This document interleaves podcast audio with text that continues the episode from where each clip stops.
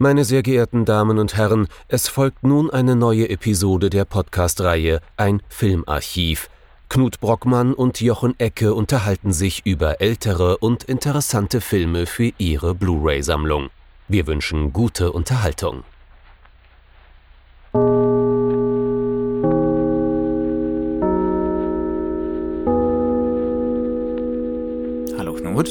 Hallo Jochen und hallo liebe Zuhörerinnen und Zuhörer zu einer neuen Episode unseres kleinen Filmarchiv-Podcasts. Und da es jetzt Januar ist, heißt das für uns, äh, wie für viele andere Podcaster und Blogger auch, die sich mit Filmen in Deutschland gerade beschäftigen, es ist Japanuary. Das heißt, wir reden über japanische Filme und haben uns da insgesamt vier große Namen rausgesucht. Kurosawa, Mitsugushi, Ozu und Suzuki. Und heute ist Misoguchi dran. Sprich, wir reden heute über welchen Film? Wir reden über The Life of Oharu von Kenji Misoguchi, wie du eben schon gesagt hast, aus dem Jahr 1952. Und damit reden wir definitiv über einen Film, den wir in fast allem, was so aus den kann man sagen, Nouvelle Vague-Filmen herauskommt, wiederentdecken können, obwohl er doch extrem fremdartig ist. Das Leben der Oharu. Ähm, um sie wird es gehen. Worum geht es im Detail?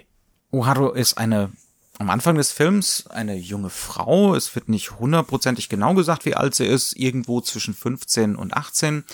Sie ist eine Adlige, die Tochter eines Samurai. Ähm, das Ganze spielt in unserem Jahr 1686. Das heißt, also, wir befinden uns, äh, um das Ganze im, Japan der Zeit zu verorten, in der Edo-Periode, ähm, in der frühen, noch relativ frühen Edo-Periode. Ähm, ihr Vater ist wie ich schon gesagt habe, Samurai, aber jetzt kein besonders hochrangiger. Das heißt also, er gehört zum Hofstaat, aber seine Position ist keine besonders machtvolle. Oharu begeht gleich zu Beginn des Films einen folgenschweren Fehler. Sie hat sich in einen Mann verliebt und äh, gibt dem Mann, der auch um sie wirbt, auch nach. Dummerweise ist das nicht standesgemäß. Das heißt also, dieser Mann, ähm, übrigens gespielt von Toshiro Mifune, kaum wiederzuerkennen in dem Aufzug, dieser Mann steht in der sozialen Ordnung unter ihr und Frauen dürfen natürlich ähm, zur damaligen Zeit keine derartigen Entscheidungen selbst treffen ähm, dürfen erst recht nicht sich liieren mit Menschen, die nicht ihrem eigenen sozialen Stand entsprechen. Und dafür wird sie hart bestraft. Nicht nur sie, sondern ihre gesamte Familie.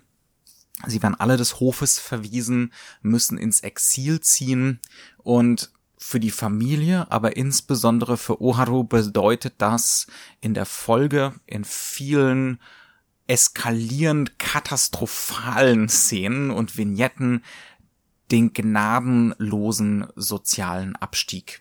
Sie wird erst zur Konkubine eines Fürsten und darf ihm einen Sohn gebären, darf aber auch dort natürlich nicht am Hof bleiben.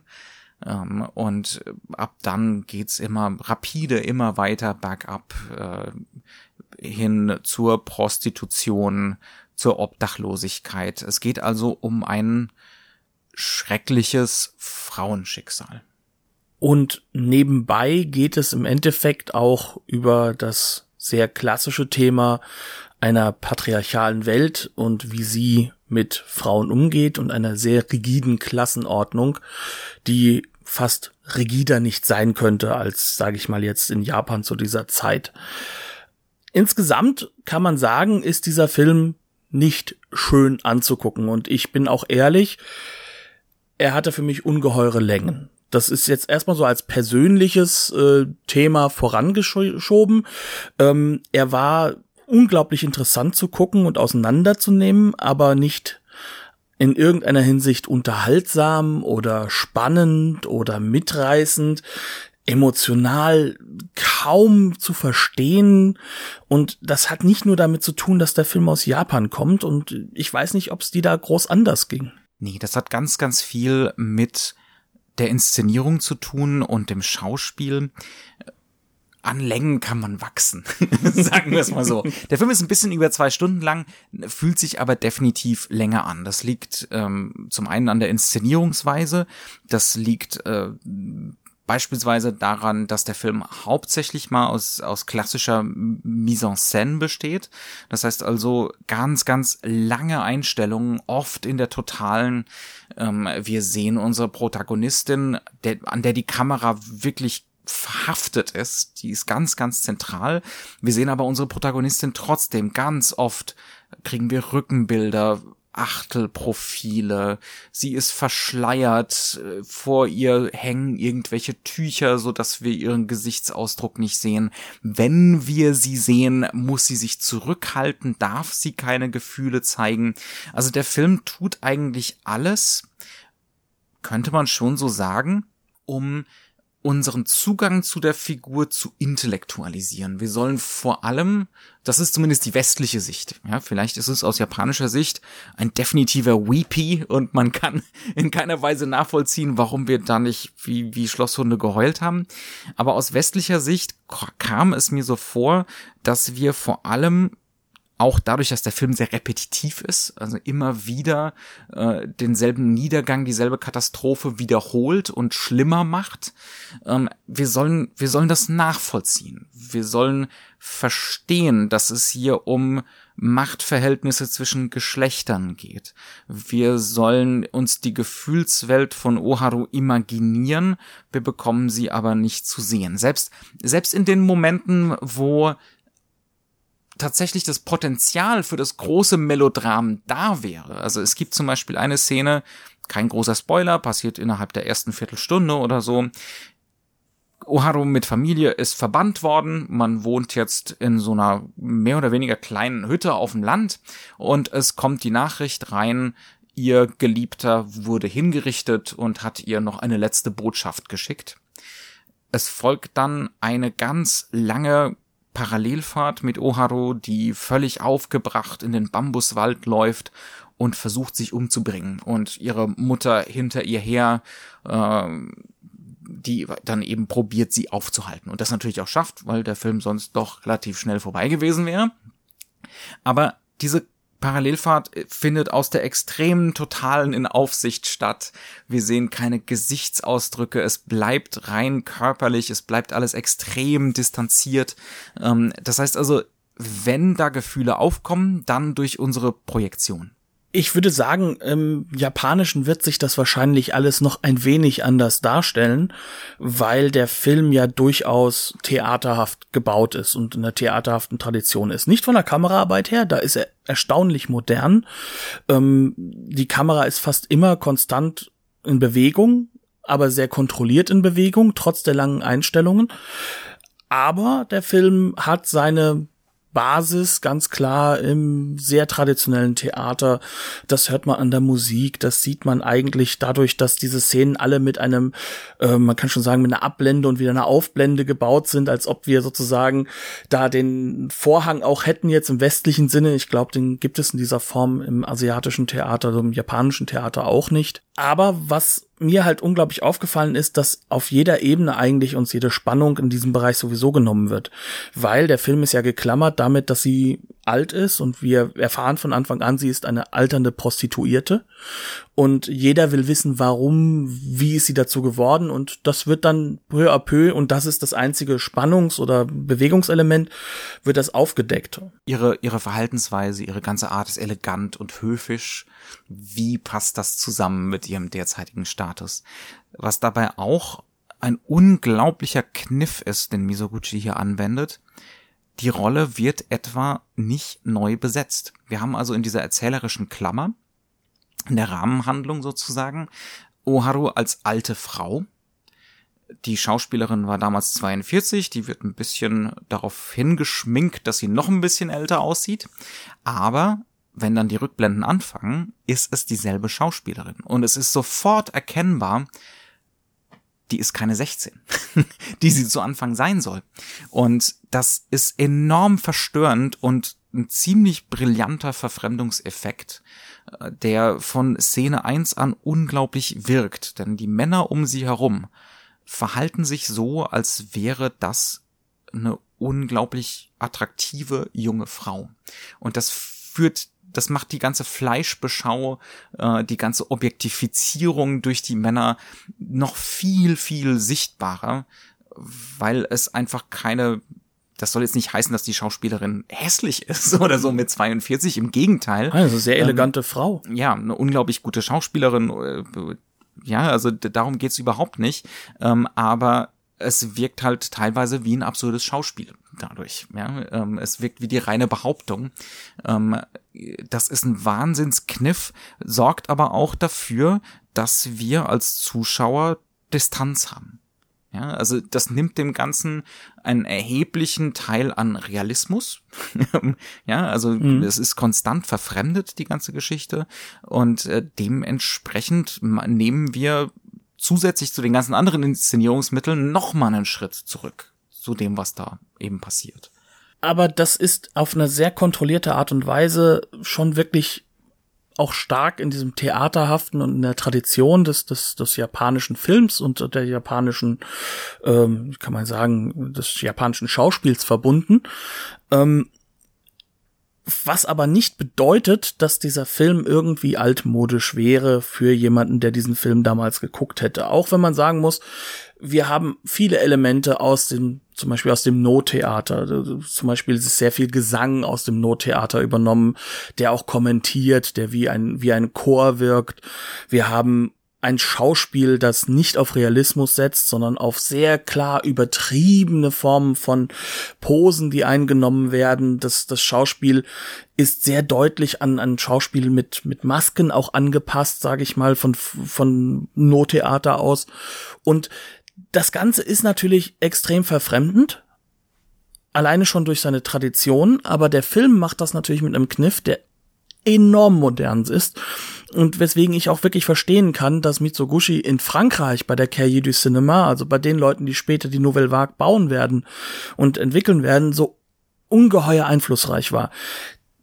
Der Regisseur selbst lässt seine Figur, wie wir es eben so schön gesagt haben, relativ abstrakt mit viel Ver äh, Verfremdungseffekten intellektualisiert dastehen.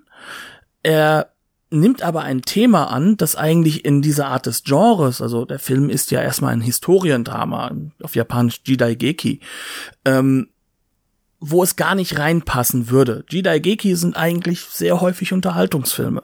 Viele davon sind in dem Subgenre des Chambara, das kann man sich so vorstellen, das ist so ein bisschen wie ein Western oder wie ein, äh, ja, wie ein Piratenfilm oder sowas.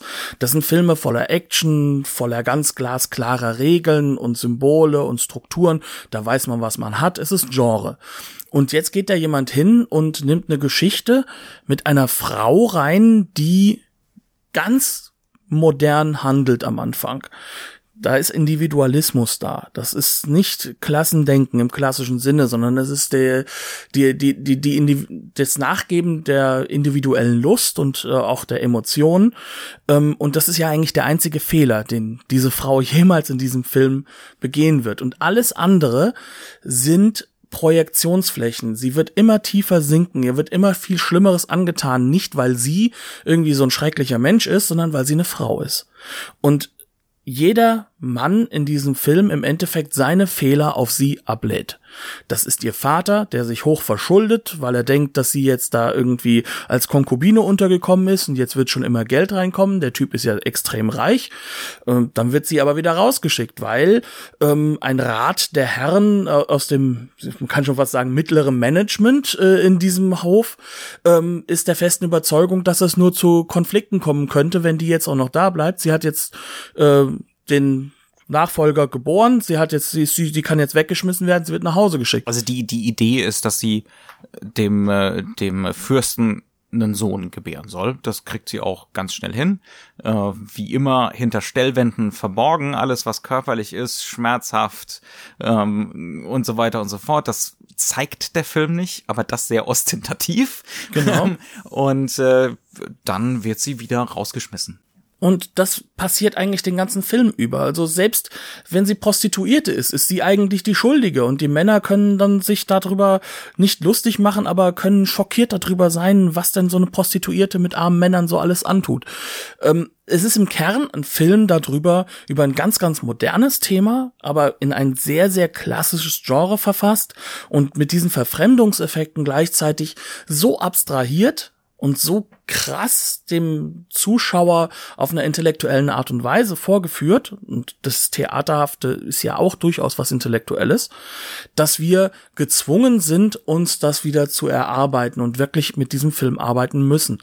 Und deswegen komme ich auch an den Punkt, es ist vielleicht langweilig, es ist anstrengend zu gucken, aber es ist halt natürlich aus einer filmhistorischen oder filmwissenschaftlichen Sicht heraus oder für einen Filmfan ungeheuer spannend, auch was dieser Film dann im Endeffekt für eine Rückbindung hat, denn wir dürfen nicht vergessen, Mitsugushi hat gerade diesen Film auch gerade im Hinterkopf gehabt, die großen europäischen Festivals. Er wollte nach Venedig damit, er wollte äh, diesem komischen jungen Typen da, diesem Kurosawa, der zehn Jahre jünger war als er, zeigen, wer der wahre große Regisseur in Japan ist. Und Kurosawa hatte vorher äh, es gewagt, mit Rashomon ähm, auch noch einen Filmpreis zu gewinnen, den Goldenen Bären und solche Dinge das, das musste halt sozusagen zurechtgerückt werden. Das heißt also, dieses westliche Element ist da durchaus mit eingedacht auch. Aber also wir sind hier schon im Zeitalter eines internationalen Kinos, das nicht, das definitiv für einen globalen Markt produziert, insbesondere einen westlichen Markt das ist definitiv einer der Absatzmärkte, wenn man so zynisch formulieren möchte, weil es ist natürlich auch nichts Bösartiges. Also ähm, wir dürfen nicht vergessen, dass zum Beispiel andere Regisseure wie zum Beispiel Kurosawa auf das amerikanische Kino den gleichen Einfluss hatten, wie jetzt zum Beispiel ein Herr Mitsuguchi für das ähm, französische Kino hatte und äh, auch im Nachgang auch für das deutsche Kino. Oder Yatsushiro Ozu hat auch sehr starken Einfluss hinterlassen auf das deutsche Kino.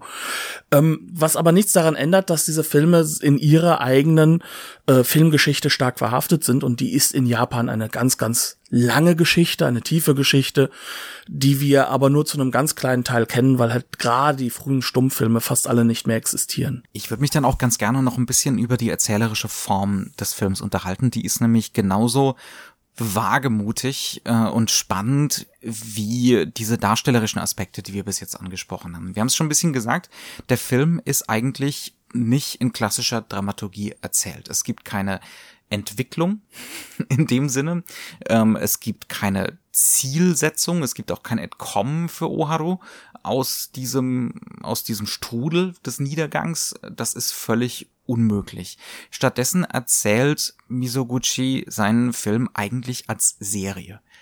Anders kann man es nicht sagen. Und er stellt das auch sehr stark aus ähm, er stellt eigentlich immer wieder dieselbe Episode in Variation in Serie. Also Teil 1 der Reihe Oharu wird vom Hof verstoßen. Teil 2 Oharu wird vom nächsten Hof verstoßen. Jetzt schon nicht mehr in der Rolle einer Adligen, sondern nur als Leihmutter sozusagen. Teil 3 Oharu als äh, Prostituierte, auch von dort als Entertainerin ähm, wird sie verstoßen und so also, weiter und so fort. Sie ist noch keine klassische Prostituierte, ja. sondern Prostitution ist Teil des Ganzen, ja. aber sie ist zu diesem Zeitpunkt auch noch Entertainerin. Ja. Das ist noch eine andere Rolle, die halt auch noch in Japan sehr stark unterschieden wird. Ja. Ähm, und so weiter und so fort. Das sind alles im Prinzip, es ist dasselbe Szenario. Ein, ein Scheitern, ein zugrunde gehen am Patriarchat. Das endet auch mit einem Hinsinken auf den Boden für gewöhnlich der Figur. Ähm, das heißt also, Misoguchi stellt diese Reihung, dieses Serielle aus, macht das mehr als offensichtlich und wir sollen die Episoden eigentlich vergleichen thematisch. Da sind wir wieder bei diesem intellektuellen Aspekt. Ja? Ähm, es geht eigentlich darum, diese einzelnen Geschichten zu nehmen, zu sehen, was sind die Gemeinsamkeiten, eben das Patriarchat, eben die Unf das Unfaire daran, äh, eben das, das Lasterhafte und Fehlerbehaftete des Männlichen und der Männlichkeit in dem Film. Ähm, und so weiter und so fort. Also das ist auch eine ganz abenteuerliche Konstruktion eigentlich, die er da angeht. Ähm, das trägt natürlich aber auch beim Sehen nicht unbedingt dazu bei, äh, dass man konstant mitfiebert. Denn spätestens nach Episode zwei oder drei ist klar, wie das Ganze läuft. Und wir wissen, wie es enden wird durch die Klammerung. Ja, exakt.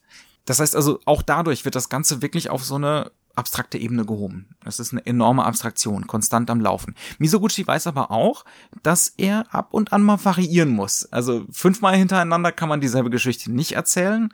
Ähm, das kann man selbst dem intellektuellen Pariser Publikum nicht zumuten. Ähm, und deswegen bastelt er zum Beispiel zwischendrin eine Sequenz rein, wo nicht Oharu zu Boden geht, wörtlich und im übertragenen Sinne, sondern es gibt eine Episode mit einem Geldfälscher, äh, der mit Geld um sich wirft äh, in so einem ja, Vergnügungshaus, Bordell ähm, und äh, zu Anfang merkt natürlich noch keiner, dass das Falschgeld ist und am Ende wird die ganze Gesellschaft dort, die natürlich ein Querschnitt durch die damalige Gesellschaft ist, äh, zu Boden gezwungen dadurch und das wird dann auch, das wird dann auch mehr als deutlich gemacht mit einer langen Kranfahrt aus dem ersten Stock nach unten. Es werden alle auf diesen Boden der Tatsachen zurückgeholt, aber natürlich lernt da keiner eine Lektion draus. Also es ist, es ist auch in dem Sinne extrem geschickt, äh, extrem geschickt konstruiert, als dass es zwar Wiederholungen gibt, aber es wird nicht zu repetitiv. Es gibt Wiederholung und dann Variation. Es ist fast schon so ein musikalisches Prinzip am Laufen. Ja? Was ja sowieso eine sehr, sehr wichtige Rolle spielt, weil Musik ist in diesem Film eine ganz zentrale Sache. Äh, und zwar als Kommentar und halt auch als, man kann schon sagen, auch teilweise als, als, als ähm, äh, Konterkarierung dessen, was da eigentlich so passiert. Ähm, die Musik ist ja fast ausschließlich diegetisch, kann man sagen. Also 70 Prozent würde ich sagen des Films, wenn da jemand singt, dann ist der auch irgendwann mal im Bild zu sehen. André Bazin gefällt das. Dem gefällt das sehr und äh, Jean-Luc Godard gefällt das später noch mehr, weil dieses Diegetische natürlich auch ein Auflösen ist von dem, dass die Musik auch nur ein reines Emotionalisieren ist, sondern sie ist wirklich ein Kommentieren. Und ähm, es gibt eine wunderschöne Sequenz noch in der Szene an dem zweiten Hof, wo sie als Konkubine gerade frisch eingeführt wird und sie darf sich dann neben den Herrscher setzen, was der echten Ehefrau, die nicht gebärfähig ist, äh, ganz und gar nicht gefällt, während einer Puppenspielsituation. Also es gibt ein Puppentheater, das hat eine sehr, sehr lange Tradition, geht, glaube ich, bis ins 12., 13. Jahrhundert zurück, äh, nennt sich Bunraku. Und ähm, das hat zum Beispiel auch diese ganze Kommentarfunktion drin und auch da ist es so, dass ein Sänger in dem gleichen Stil, in diesem äh, theaterhaften Sprechsingen mit äh, nur einem einzigen Seiteninstrument dabei oder halt einem äh, Schlaginstrument, was das noch einmal klar strukturiert, ähm, und im Endeffekt wird dort genau die Geschichte erzählt, die Oharu im Endeffekt über den Film hinweg durchmacht. Dort ist das Ganze sehr schön tragisch, aber es wird ja nicht erkannt. Also diese ganze Doppelung, dass wir hier so eine theaterhafte Vorführung haben, ähm, wird dort ganz clever eingebunden. Es wird uns auch klar gemacht, warum ist die Musik diegetisch, warum sind wir äh, sozusagen auch im Theaterhaften drin, obwohl wir reden wahrscheinlich gleich noch ein bisschen über die Kamera, ähm, das im filmischen Ganzen gar nicht der Fall ist, äh, dass das auch nur ansatzweise wie Theater wirkt. Aber, und das ist halt irgend das zentrale Moment, wir werden intellektuell immer tiefer darauf vorbereitet, dass wir genau diese Brüche sehen sollen. Eben genau das, was dem Herrscher dort nicht auffällt und was seinem Hofstaat nicht auffällt, wenn sie sie danach nicht wieder verjagen. will auch. Natürlich nicht. Das ist so ein bisschen wie die Mausefalle bei, bei Hamlet, mhm. äh, nur keiner merkt's. was natürlich eine unglaubliche Fallhöhe ist, aber diese Fallhöhe wird halt rein intellektuell uns vorgeführt. Anders kann man es nicht sagen. Und das macht im Kern, wie ich finde, diesen Film durchaus spannend zu schauen. Und es nimmt vieles vorweg, was wir im späteren Kino, gerade mit diegetischem Sound und ähnlichem, auch noch bis in die 90er Jahre als Kunstkino vorfinden werden. Und ähm, das fand bis ich heute. schon enorm. Ich würde behaupten, bis heute. Die Lektionen halten noch an. Ja. und, und die Vorbildsfunktion.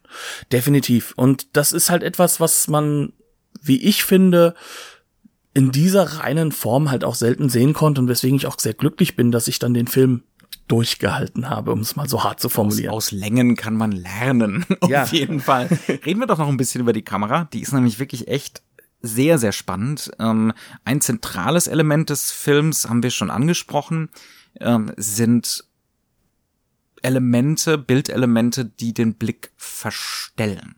Ähm, Stellwände, Tücher, die in der Gegend rumhängen.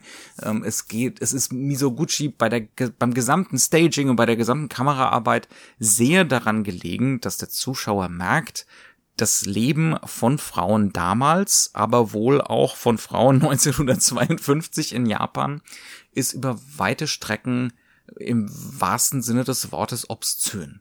Also es findet nicht auf der Spielfläche statt. Ähm, es wird verdeckt, es ist nicht sichtbar, es soll nicht gesehen werden, es wird skandalisiert. Ähm, und das ist das, das, also das entscheidende Element der Mise en scène, kann man schon so sagen, oder? Ja, weil die Kamera im Endeffekt ähm, uns den Blick vorgibt uns aber auch ihrer selbst bewusst macht und uns vor allem halt auch immer in eine Relation zu den Figuren setzt. Das heißt, Raum und Figuren sind in jeder Form, wie, wie man es bei Mise en scène sagt, in Szene gesetzt. Anders kann man es ja auch nicht formulieren. Sprich, es steht im Vordergrund, wie sich innerhalb eines nicht geschnittenen Raumes oder eines seltenen Schnittes in einer Sequenz äh, die Figuren und ihre Konstellationen, ihre Blicke zueinander verändern. Und die Kamera stellt im Endeffekt für uns auch gleichzeitig einen durchaus bewusst gemachten Blick her, weil die Kamera genau weiß, wie sie gestellt werden muss, damit wir manches nicht sehen, anderes neu gerahmt sehen und damit immer wieder einen weiteren äh, Fokus bekommen. Die simpelste Variante des Ganzen ist natürlich, dass wir Oharu, wie du schön am Anfang gesagt hast, fast immer von hinten verdeckt oder sonst irgendwie verschleiert sehen, aber dass die Kamera, je tiefer wir fallen mit ihr, desto mehr gewinnt die Kamera an Höhe und schaut auf sie herab und macht sie kleiner. Das ist so ein ganz simples Element, aber wenn wir zum Beispiel mal eine Sequenz äh, exemplarisch rausnehmen wollen, die Anfangssequenz, in der Toshiro Mifune um sie werben möchte, im Kern ist sie in einer Form von Gartenhäuschen, kann man sagen. Draußen ist äh, kein normaler Garten, sondern das ist ein buddhistischer Friedhofsgarten, was auch, glaube ich, durchaus bewusst gewählt ist, weil ähm, wenn die Sequenz beendet ist, äh, werden wir zwei äh, buddhistische, ja, man kann schon sagen, ähm, äh, Gräber Stehen, sehen, ja, ja, und zwischendrin ist dann ihr Schuh zu sehen, womit klar ist, jetzt geht's Richtung Grab. Sie hat sich ihr Grab geschaufelt ähm, mit dieser einen Sequenz, in der sie ihm nachgibt. Aber vorher darf sie doch zumindest einmal mit einem Mann schlafen, mit dem sie auch schlafen will. Genau. Und wie es dazu kommt, das wird rein über Mise en scène dargestellt und über diese Kameraarbeit. Arbeit. Ähm, dieses Gartenhäuschen, in dem sie sich befindet und er befindet sich außen, hat vier Schiebetürchen, die nach und nach peu à peu geöffnet werden und über den Dialog wird er seine Liebe und dass sie doch auch verliebt ist, äh, immer weiter darstellen, immer wieder klar machen, auch klar machen, dass äh, wahre Liebe sozusagen wichtiger ist, als halt sich in diesem Standesdünkel äh, irgendwo zu liieren und je weiter diese Türen geöffnet werden, desto klarer wird uns, was im Schauspiel gar nicht angelegt war am Anfang, dass sie durchaus Interesse hat, weil am Anfang hat man wirklich das Gefühl, sie hat gar kein Interesse, aber sie wird halt sozusagen offengelegt über diese neuen geöffneten Türen und dadurch, dass diese Türen auch neue Blickrichtungen eröffnen und dass er auch immer weiter seitlich von Tür zu Tür läuft und sie entsprechend sich im Raum auch neu organisiert. Das heißt, wir haben eine komplette Raumorganisationsveränderung, die in den Blicken, in dem, wie die Figuren zueinander stehen, wer höher steht, wer niedriger steht, wer welchen Blick einnimmt, wer welchen Blick offenbart, all das wird sozusagen nur über diese Kameraarbeit und über dieses Inszenieren in diesem Raum konstruiert. Und wieder André Bazin gefällt das. und nicht nur ihm. Und ähm, um es in der zweiten Sequenz auch noch sehr, sehr deutlich zu machen, dass im Endeffekt diese Kamera, die sich übrigens fast konstant in dem Film bewegt. Das ist so eine Sache, die einem nicht auffällt, weil diese Szenen eigentlich inhaltlich so statisch sind. Wenn wir die Sequenz haben, in der sie des Hofes verwiesen wurden, dann kommen wir an eine, an eine Szene, wo wir von weitem sie und ihre Verwandten und äh, auch die entsprechenden Samurais, die sie verjagen sollen, sehen, wie sie über eine Brücke marschieren. Und sie dürfen nur bis zum Ende der Brücke dürfen alle mitgehen. Danach müssen die anderen, müssen die drei, also Oharu und ihre Eltern sozusagen von der Brücke gehen und müssen sich entfernen. Und das, was der Film so clever macht, ist, dass er diese Kamerabewegung hat über diese Brücke hinweg. Das heißt, wir laufen im Framing oben entlang. Und in dem Moment, in dem die beiden in den Hintergrund gehen, gehen sie quasi für uns sichtbar zwischen Brücke und Boden hinein und bekommen eine ganz, ganz andere Struktur, bekommen dadurch, dadurch wird, werden sie gerahmt, sie werden noch kleiner gemacht, als sie eigentlich sind und verschwinden im Hintergrund. Das ist alles sehr kontrolliert, das sind Blicke, die werden gebaut und das macht diese Kameraarbeit trotz ihrer Bewegung ungeheuer spannend und dynamisch, ohne aber, dass diese Dynamik im Endeffekt übrig bleibt bei dem, was wir dann erleben. Und das finde ich durchaus spannend. Um noch als allerletztes ein bisschen was äh, zu den zu den visuellen Inszenierungsmethoden hinzuzufügen äh, und dann auch noch mal auf diese Blickverstellung zurückzukommen ähm, und wie der Film uns deutlich macht, dass unsere Blicke verstellt werden, dass hier was hinter Kulissen stattfindet. Ähm, ich habe ja schon erwähnt, es gibt immer wieder diese Stellwände, es gibt immer wieder diese Tücher, die überall hängen. Ähm, am Anfang des Films geht es wirklich darum, dass die uns die Blicke verstellen. Und dann, wie du schon gesagt hast, wir bekommen immer mehr Aufsichten, immer mehr Aufsichten. Und diese Aufsichten enthalten auch immer wieder, beispielsweise zu dem Zeitpunkt, wo Oharu am, an dem zweiten Hof ankommt, da wo sie Ersatz- oder Leihmutter sein soll, ähm, da, dass da dieser, dieser Empfang, diese Begutachtung von ihr äh, durch die mächtigen Männer am Hof findet auch hinter solchen Stellwänden statt. Und die Kamera wählt hier eine Aufsicht, die uns die Stellwände zeigt, aber auch das, was hinter der Stellwand stattfindet. Das heißt also, es wird immer wieder darauf aufmerksam gemacht. Wir sehen hier gerade was, was eigentlich nicht zugänglich ist. Ein Teil des Lebens einer Frau, der eigentlich von der Gesellschaftsordnung ganz bewusst verborgen werden soll. Ähm, da sehen wir es an anderen Stellen, beispielsweise als ihr Sohn geboren wird, ähm, wird dieser Moment der Geburt ganz bewusst versteckt wieder. Also da sehen wir dann nicht hinter die Stellwand. Ähm, also das ist auch so ein ganz insistentes visuelles Thema des Films. Da kann man gar nicht umhin, das mitzubekommen. Das ist also alles andere als subtil, muss man wirklich sagen. Auch wenn ich, ich würde auch sagen, der ganze Film ist nicht subtil. Nein. Ja.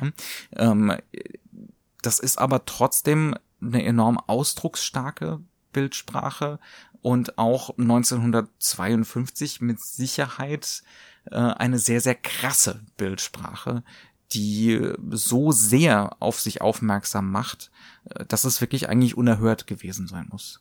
Es ist unerhört und äh, wir dürfen auch nicht vergessen, dass wenn wir jetzt noch in den Westen hineinkommen, wir dazu ja noch viel mehr Leerstellen haben als jetzt sage ich mal schon ein japanisches Publikum. Ja klar. Was natürlich bedeutet, wir laden das Ganze natürlich auch noch viel mehr intellektuell auf ähm, was im Endeffekt auch wahrscheinlich bei uns beiden nicht anders der Fall ist. Wir haben es ja am Anfang schon gesagt, es besteht jedwede Möglichkeit, dass das für einen Japaner damals oder heute ein unglaublicher Heulstreifen gewesen ja. sein könnte. Ja. Aber das macht es halt auch so unglaublich interessant und wichtig zu sehen, was dann eben daraus geworden ist. Und es macht es halt auch interessant, wir haben es ja im Kern ähm, mit einem Kino zu tun in Japan, das zu diesem Zeitpunkt einen unglaublichen Boom erlebt hat wieder, dass sich wieder neu aufgebaut hat, ähm, was auch von Amerika her gefördert wurde. Also die USA waren ja auch eine Schutzmacht und, und auch eine Besatzungsmacht zu diesem Zeitpunkt von Japan, ähm, ganz ähnlich zu Deutschland. Und wenn wir das halt dann betrachten, was da sozusagen innerhalb von kürzester Zeit an, an, an Neuerfindungen stattfindet, gerade mit so einem Regisseur wie Mitsugushi, dann ist das auch zutiefst beeindruckend. Und äh, ich würde sagen, wenn wir jetzt behaupten, oder wir sagen, das ist jetzt nicht subtil.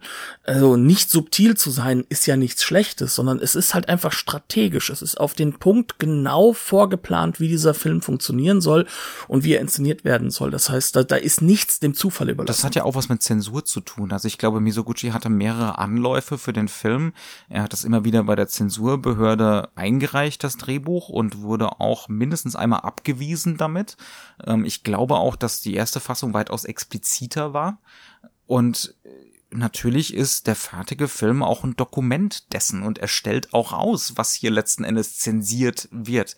Also das, was wir hier nicht sehen an ihrem Leben, die explizite Prostitution, die letzten Endes Vergewaltigung, die wiederholte, ähm, die Geburt des Kindes, äh, der körperliche Verfall, diese Sachen, all das findet zwischen Schnitten statt ja. ähm, findet hinter Stellwänden statt, hinter Tüchern statt. Das bekommen wir nicht wirklich zu sehen.